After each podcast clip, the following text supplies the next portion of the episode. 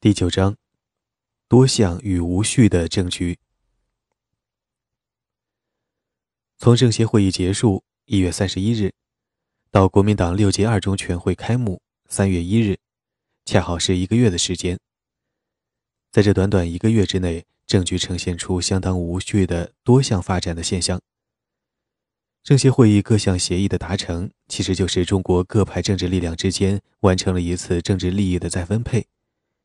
既然是利益的再分配，那么必然对旧有的既得利益集团造成强烈的利益冲击。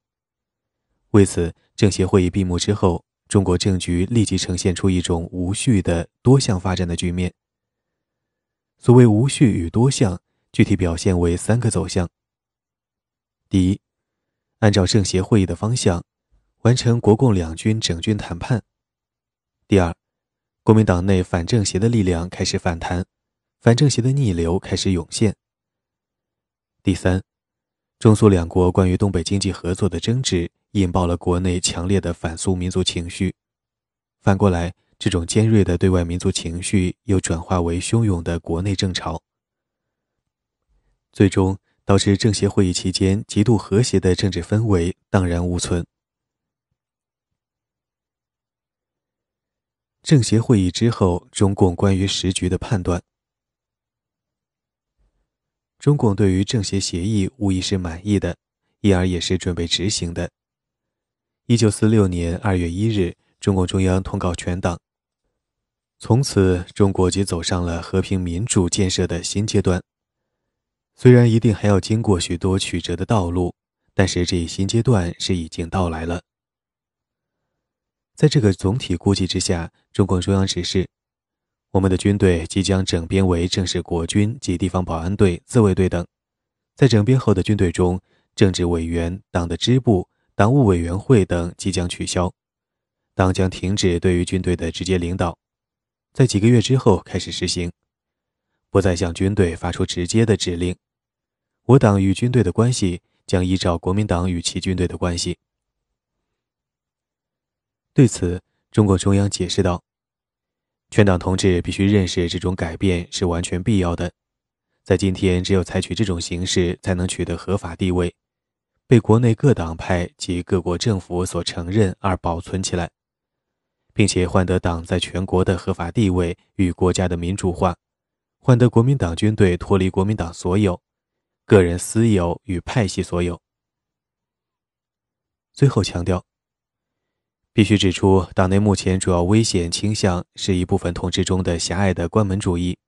党内党外均有许多人不相信内战真能停止，和平真能实现，不相信蒋介石国民党在各方面破逼下也能实行民主改革，并能继续与我党合作建国，不相信和平民主新阶段已经到来，因而采取怀疑态度。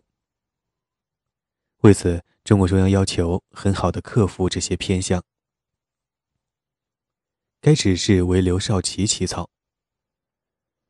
二月六日，中共政治局会议决定，毛泽东、林伯渠、董必武、吴玉章、周恩来、刘少奇、范明书、霍鹏珍、张闻天八人参加改组后的政府委员会。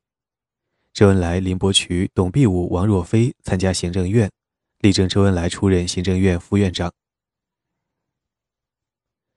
与之相应，中共中央机关准备迁至江苏淮阴地区，以靠近南京。当地解放区负责人已着手安排中央机关的住房。此后，根据整军协议，中共军队有所裁减。耿彪在其回忆录中写道：“我军区于1946年上半年较多的缩减部队，精简复员了大批营以下干部和战斗骨干。”使野战部队由原来的二十六个旅缩减成九个旅，大大削弱了野战军这个拳头。据载，此次减员，中共军队总数由一百三十八万减至一百二十七万。政协会议之后，中共对于国民党也做出一个基本估计。二月七日，中共中央在一份内部指示中这样分析判断。政协会议以后，国民党内部一起分化，一派主张与各党派合作。邵力子、王世杰、张治中以及政学系的张群和于右任等，最近都转到这一派，他们愿意支持政协决议。另一派则反对政协决议，他们认为政协是国民党失败，国民党从此完事，大哭大闹，要弹劾国民党出席政协代表，并对蒋威胁。西西复兴的领导成分，若干元老如吴志辉等及何应钦等将领属于这一派。针对这一分化，中共作出如下决定：我们的方针是争取蒋介石国民党继续向民主方面转变，以实现国家民主化，孤立国民党内部的反动派。我们现在应谨慎地与蒋介石、孙科、王世杰、邵力子及郑学系等人合作。上述方针表明，蒋介石以及郑学系被中共列入了合作对象。中国内部把蒋介石视为国民党内的中间派。其实，中共对于蒋介石的看法是有弹性的，蒋介石其人也是可以分析的。经过一段时间的观察，中共对于马歇尔这位国际钦差的立场、身份和作用也有了一个基本判断。二月十二日。中共中央致电东北局，认为马歇尔在中国的地位似不只单独代表美国，而必须执行三国莫斯科会议协定，并向三国报告，故其态度公平，在形式上绝未偏袒国民党。一般说，美人的本质上是偏蒋的，但他们鉴于赫尔利的失败，他们必须站在国共矛盾之上，以便操纵国共两方，而不能站在国共矛盾之中。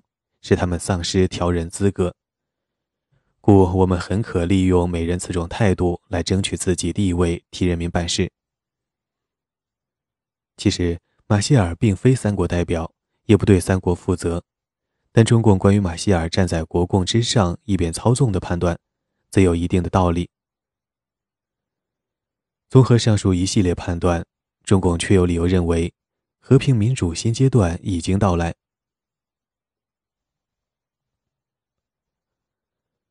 国共关于整军方案的谈判，作为政协会议方向的延续，一九四六年二月，国共举行了整军方案谈判。政协会议关于军事问题的讨论只涉及整军原则，具体事项由国共美三人小组负责磋商。三人小组由张治中、周恩来、马歇尔组成。整军谈判的原则与根据。就是政协会议制定的军事问题案。该决议案所规定的建军原则，主要是军党分离、军政分离，以政治军。这几点原则就是整军谈判在商讨具体事项时的参照依据。这些原则无疑是一把双刃剑，对于国共都是利害参半。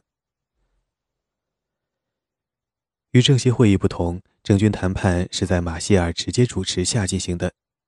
马歇尔反复向国共双方强调，中国必须遵循西方军事传统，建立一支国家的不干预政治的军队，用以作为一支民主的军队，而不是争实权的工具。所达成的协议就建立在军队与政治分离这种总原则的基础上。为彻底实施军政分离，马歇尔提出一整套具体方案，例如在全国建立数个军事补给区。全国军队集中驻扎于各个补给区之内，所有补给由国防部或军事委员会直接解决。补给区与本区驻军不发生隶属关系。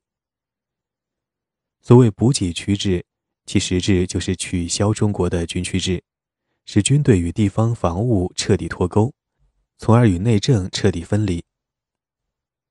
此外，禁止使用国军镇压国内骚乱，如需动用军队。需经政府委员会同意，这就限制了政府主席对军队的调动权。关于整军的总体期限，三方意见较为一致，总共为十八个月，其中分作两期进行，前十二个月为第一期，后六个月为第二期。关于国共两军的数额与比例问题，是这项谈判的头一个分歧。国民党在政协军事协议中承诺。其军队编为九十个师，据此，张治中提出按七比一的比例，中共应编为十五个师。周恩来则坚持重庆谈判时所达成的协议，中共应有二十个师，周恩来要求在整编的第一期各自分别整编，不按比例进行。二月五日，周恩来致电延安。马歇尔主张按西方民主制度改变中国军队制度及军人思想，张治中不同意共产党军队整编为二十个师，主张按七分之一比例整编共产党军队。我们的意见是可以原则同意马歇尔的建议，因他是限制统帅权的。关于整军程序，我们主张第一步平行整编，各编各的，坚持解放区军队整编为二十个师。二月六日，延安复电，马歇尔所提办法对于破坏国民党及许多军队的原系统是彻底的，但事实上今天行不通。可在原则上赞成他的意见，军队问题最为重要，必须谨慎处理。马歇尔的方案对于国民党原有军队系统的确具有彻底的破坏性，其实对于中共的军队系统同样具有相当的破坏性。正因为其破坏性过大，因此也料定马歇尔那一套是行不通的。所谓原则赞成，实际上是个策略。二月十一日，三人小组举行预备会议。当天，周恩来首先与张治中会谈，首先弄清双方一致和不一致的意见，然后二人与马歇尔一同举行了预备性会谈。张治中提出国共军队按比例整编，所谓比例，其实质就是将双方数额作为一个互为联系的问题。对此，周恩来说：“中央军只改编为九十个师。”和中共军只改编为二十个师是两件独立的事，不相联系。我主张第一期双方军队整编仍较九十个师和二十个师的数目进行，然后愿由三人小组来商定第二期整编时国共军队的比例数。所谓整编，总体而论是指军队的缩编与新的军事制度的建立；具体而论，整编之下还有一个统编。也就是国共两军合编，或称混编，以消除两军界限，从而彻底实现军队国家化。对于这个问题，周恩来在预备会议上说：“政协会所决定的是整编分为两期，第一期分别整编，第二期再统一整编。但马歇尔将军在过去的谈话中曾特别着重统一整编的问题。”周的意思是。主张统编放在第二期进行，不同意马歇尔立即统编的意见。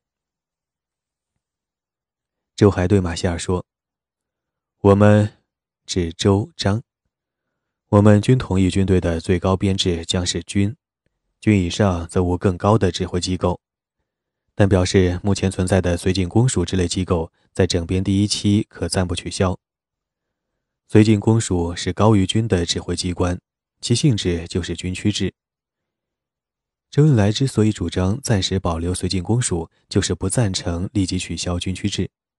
周说：“我们双方不同意取消军区制，但同意军队防区划定之后即不移动。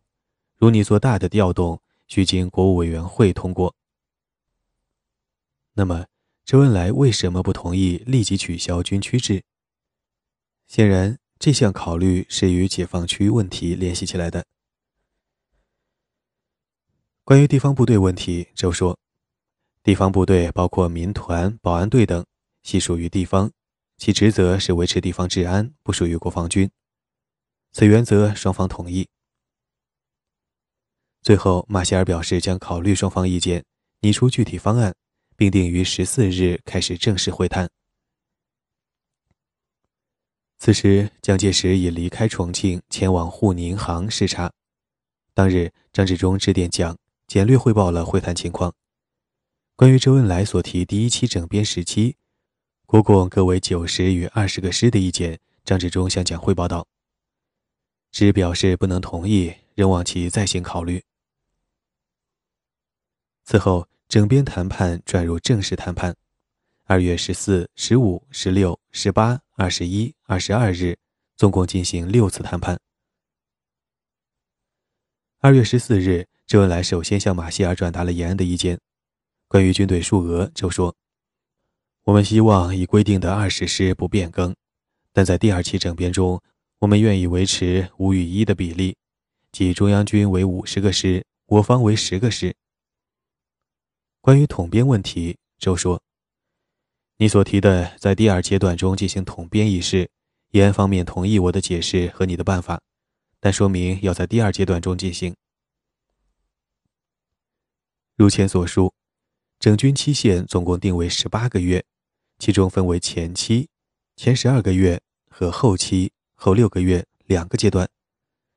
周恩来的意思是在整军的前期，国共两军不按比例各自整编；而在后期，两军则按五比一的比例整编。关于统编及合编混编，周毅主张在后期进行。十四日下午四点，三人小组举行第一次正式会议。在马歇尔的推动下，国共双方各自让步，达成妥协方案。当日，张治中致电讲，称会谈进行尚称顺利。关于中共军队之数目，双方同意先编为十八个师，以后当全国军队编为六十个师时，中央军编为五十个师，共军则编为十个师，合并编成。此次会议达成如下协议：整军第一期。国民党军九十个师，中共十八个师，总共一百零八个师。整军第二期，全国军队总数为六十个师，国共各为五十与十个师，并且在第二期两军进行统编。从现象上看，在整军谈判的全部过程当中，国共争论的焦点，先是双方军队的数额比例问题，后来是整军方案的名称问题。其实双方着眼点均不在此，整军谈判的全部核心与实质在于合编分驻。所谓合编分驻，就是将两党的军队混合编军，然后集中起来分别驻扎。合编分驻一旦实施，将真正解除政党对军队的控制，当然也就解除了政党对地区的控制。但是在这个釜底抽薪的问题上，国共双方恰恰没有发生公开激烈的争论，因为这种争论显然不符合政协原则。双方围绕河边分驻的较量，主要是在幕后展开。二月二日，中共中央书记处研讨整军问题，会议认为，在国共谈判中对整军问题要慎重。目前国家民主化的前途还不明朗，如果我们把军队交给国民党，失去对军队的控制权，我们的发言权即降低，即成为民主同盟。这就是说，如何避免变为民盟，这是中共首先考虑的问题。二月八日，刘少奇致电重庆中国代表团，就整个谈判方针指示如下：军队问题是最重要的问题，必须谨慎处理。为取得经验，并看清美国的意图及当前形势，来决定对军队的政策。刘指示：现在只决定第一期整编计划，第二期的整编计划待第一期整编完毕时再行决定。国共军队互相插入河边，其目的是企图消灭或控制中共军队，故绝不能答应。同时，刘少奇要求要注意地方部队。因地方部队尚能保持某种独立性，我之武装将大部分保持在其中。刘少奇强调，美蒋的目的仍在政治上让步，军事上去攻势，即最后夺取我之军队。此种阴谋必须严重注意。这个指示真正的要点在于，将中共应对河边、保持军队独立性的主要措施，放在了地方部队上面。地方部队即维持地方治安的保安队，而保安队在整军谈判中并非主要话题。二月十二日，毛泽东在政治局会议上就此问题发表讲话。毛说：“美国和蒋介石要以全国军队统一来消灭我们，我们要统一而不被消灭。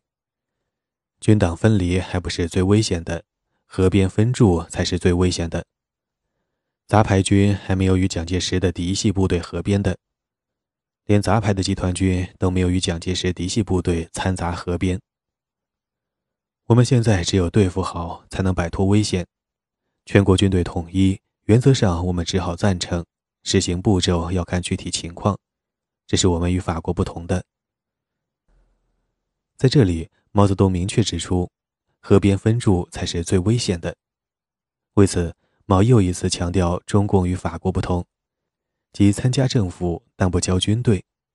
这是重庆谈判之前毛所决定的方针。当毛泽东提出河边分驻最危险之际，作为对手，蒋介石早已注意到这个问题。蒋曾在一则日记中写道：“对共治驻军与地盘必须分离，不能使之政治与军事合成整个之地盘为要。”这就是说，蒋早已注意到分离与合成这个问题。中共的军队一旦与解放区分离，其结果必然是既是军队又是解放区。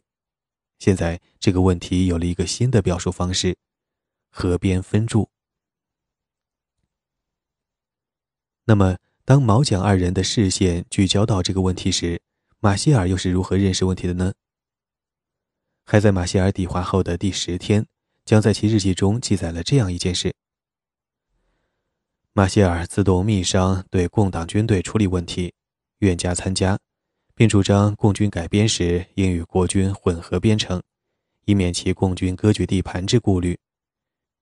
彼国有此主张，则可信任其参加三人小组会议，是能负责调出也。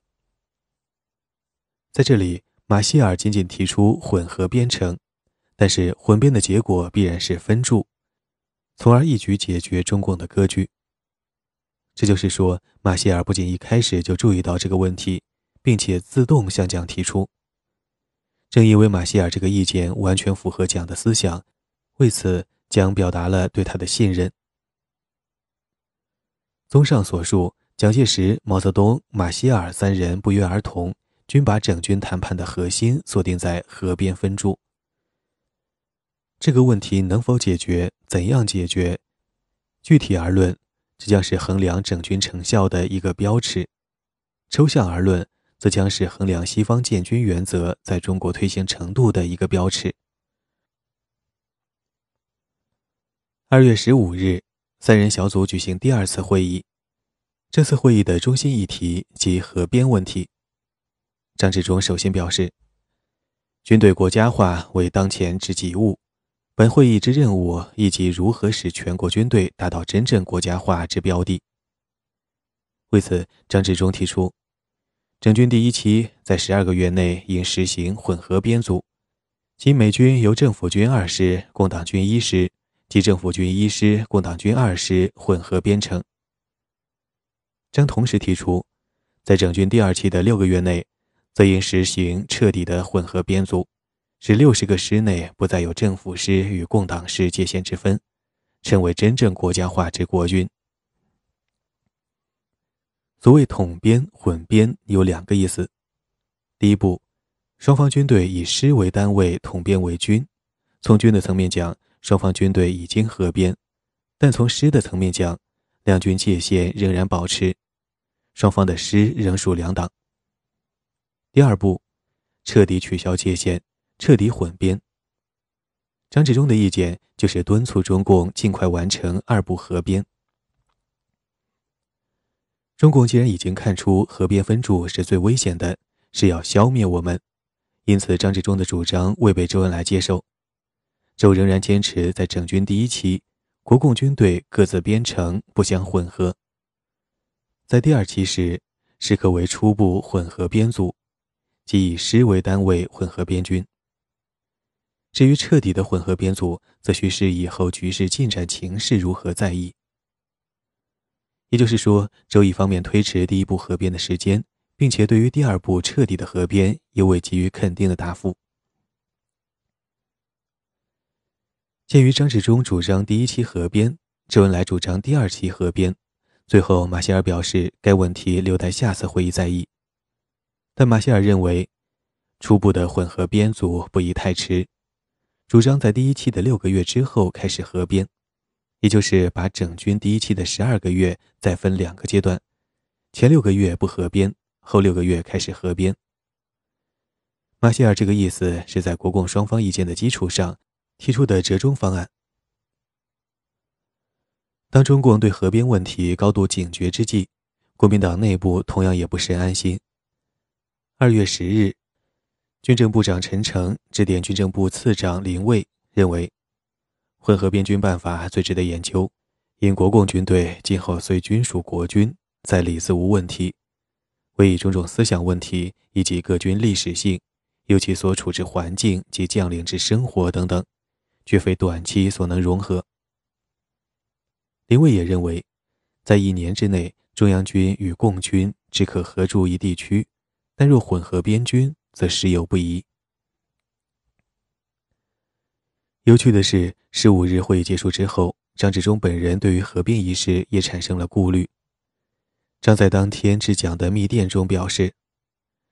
至于散会后，经再详加研究，深觉在一年内混合边军办法实属利害参半。为此，张治中建议接受马歇尔的六个月之后合并的意见。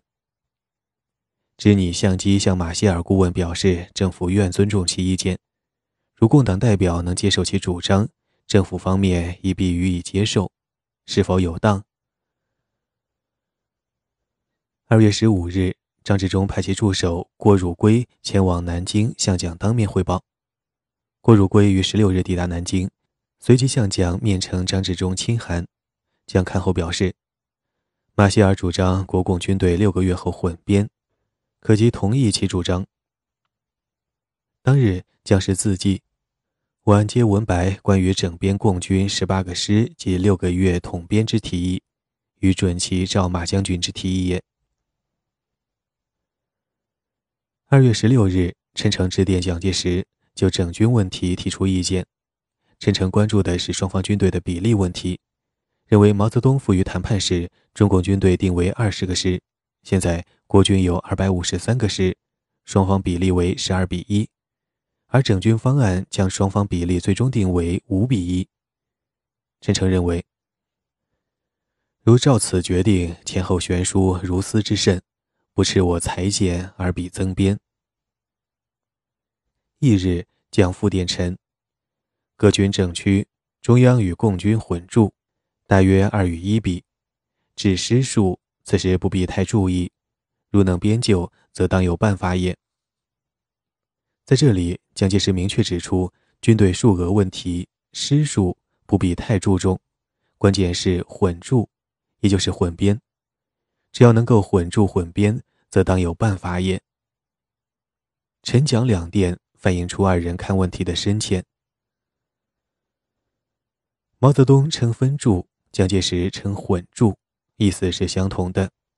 总括而论，关于整军谈判，蒋介石与毛泽东的着眼点完全相同，就是混编混住。此后。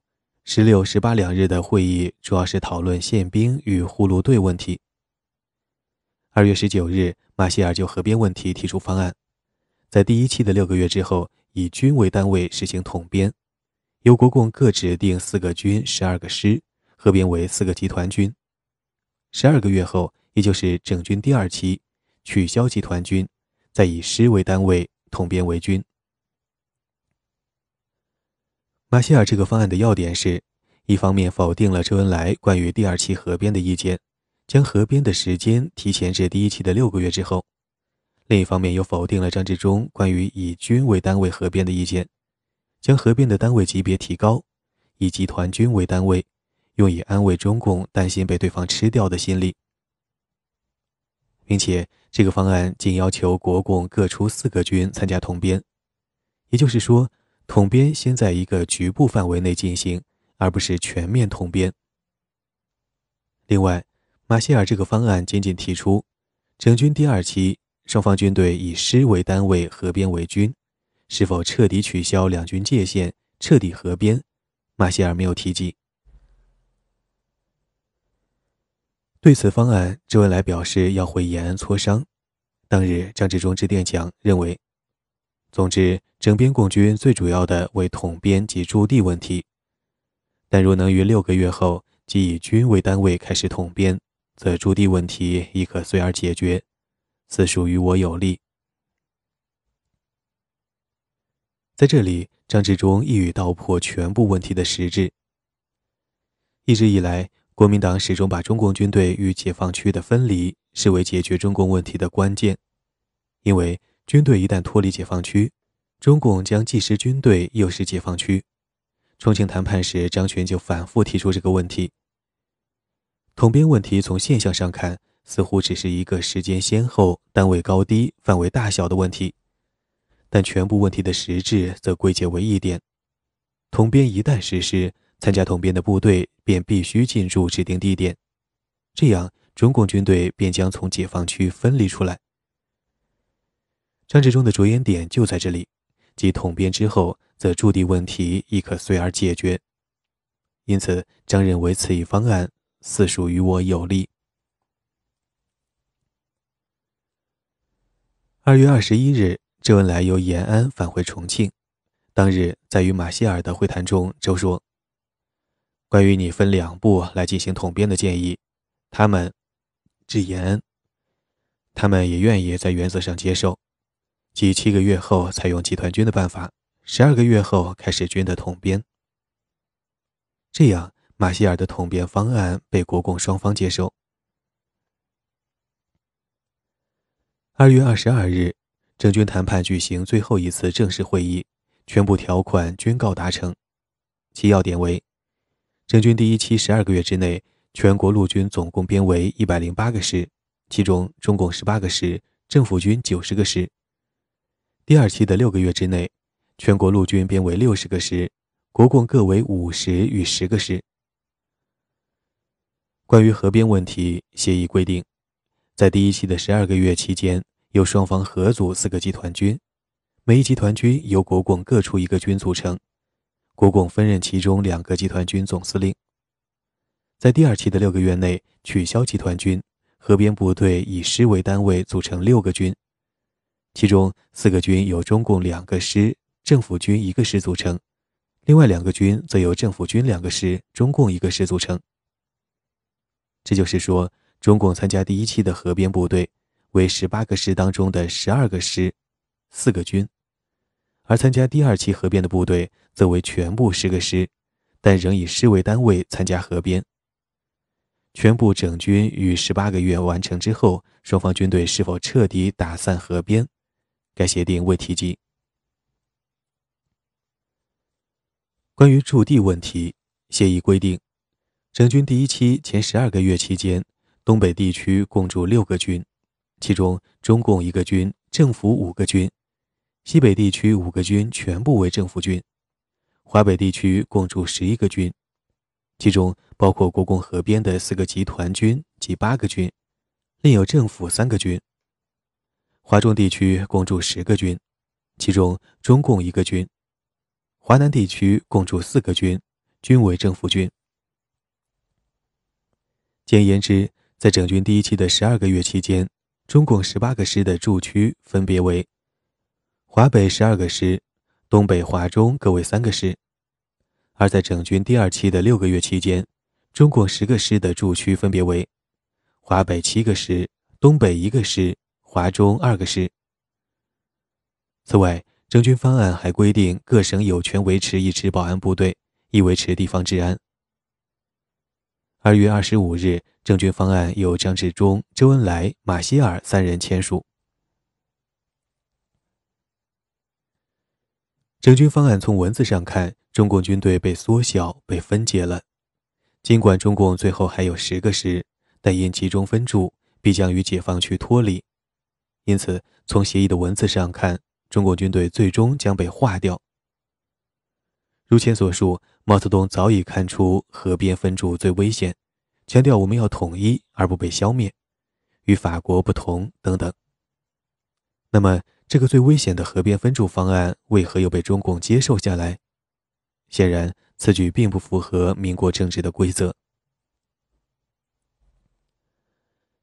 一九四六年十二月，当国共和谈已完全破裂之后，周恩来在延安的一次讲话中道出其中的奥妙。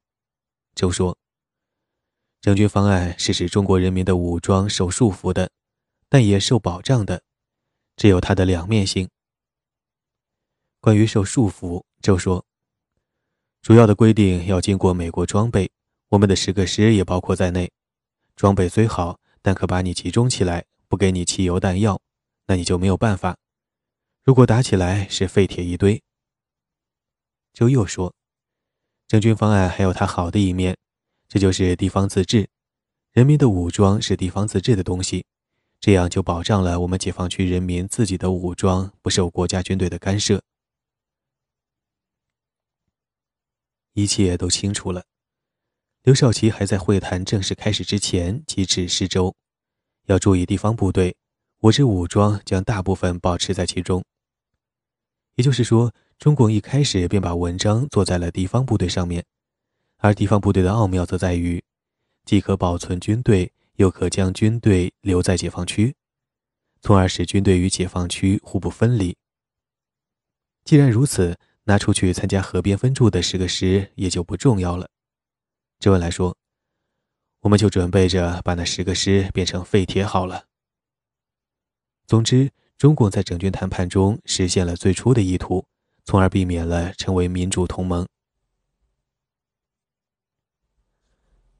当然，整军问题在中国内部也有不同意见。中共中央在一九四六年三月十三日的一份电报中提到，在整军问题上，各地不同意见已有很多。具体有些什么不同意见，尚待相关材料的进一步公开。整军方案既然是一把双刃剑，必然也有对国民党不利的一面。那么，国民党又采取了怎样的应对措施呢？周恩来说：“整军方案对我们虽不利，但讲义不能接受，故马上即已成立国防部、军改师等办法偷天换日。按照整军方案，今后的中国军队以师为单位，军改师的意思就是以师的名义保存军的实力。”自己讲的偷天换日，整军方案是继停战协定、政协协定之后，国共达成的第三个协定。马歇尔使华仅仅两个月时间，一连促成三个协定，对此有两位美国人多少有些困惑。一九四六年三月，魏德迈致电美国陆军参谋长，对马歇尔做如下评价：他处理问题的步骤合于逻辑。首先实现了停止敌对，现在他正推进一项计划，要将中央政府和共产党的部队予以统一。所有这些是在阴谋、不信任、自私和东方的狡诈背景下完成的，真是一种惊人的成就。我真正怀疑，在世界上是否有任何其他的人能在如此短暂的时间里做到如此之多。魏德迈的这些话。与其说是对马歇尔的恭维，不如说是他的困惑。另一位多少有些困惑的美国人，正是马歇尔自己。一九四六年三月四日，马歇尔与周恩来、张治中飞抵延安，在欢迎会上，马歇尔说：“国共十八年的对立，很短时间得妥协，战争全面停了，出我预料。”两个美国人的困惑表明。他们对于问题是否真正能够解决，多少还是有些底气不足。整军方案的签署也是延续政协会议的精神走向取得的最后一项成果。如同政协协议一样，整军方案后来并未实施，因此它本身并不具有实际意义。整军方案的谈判和签署，如果说有什么意义的话，那么主要体现为这样一个问题。当美国的建军规则在理论上将民国的建军规则扫荡殆尽之际，问题已经悄然异化。当国共以正面的方式将美国规则引进来的同时，却又在美国规则的外壳之下把自己的规则顽强地保存下来。表面上看，强势的美国规则把卑微的民国规则一举剔除出局，而实际上却相反。民国规则把美国规则变为一个空壳。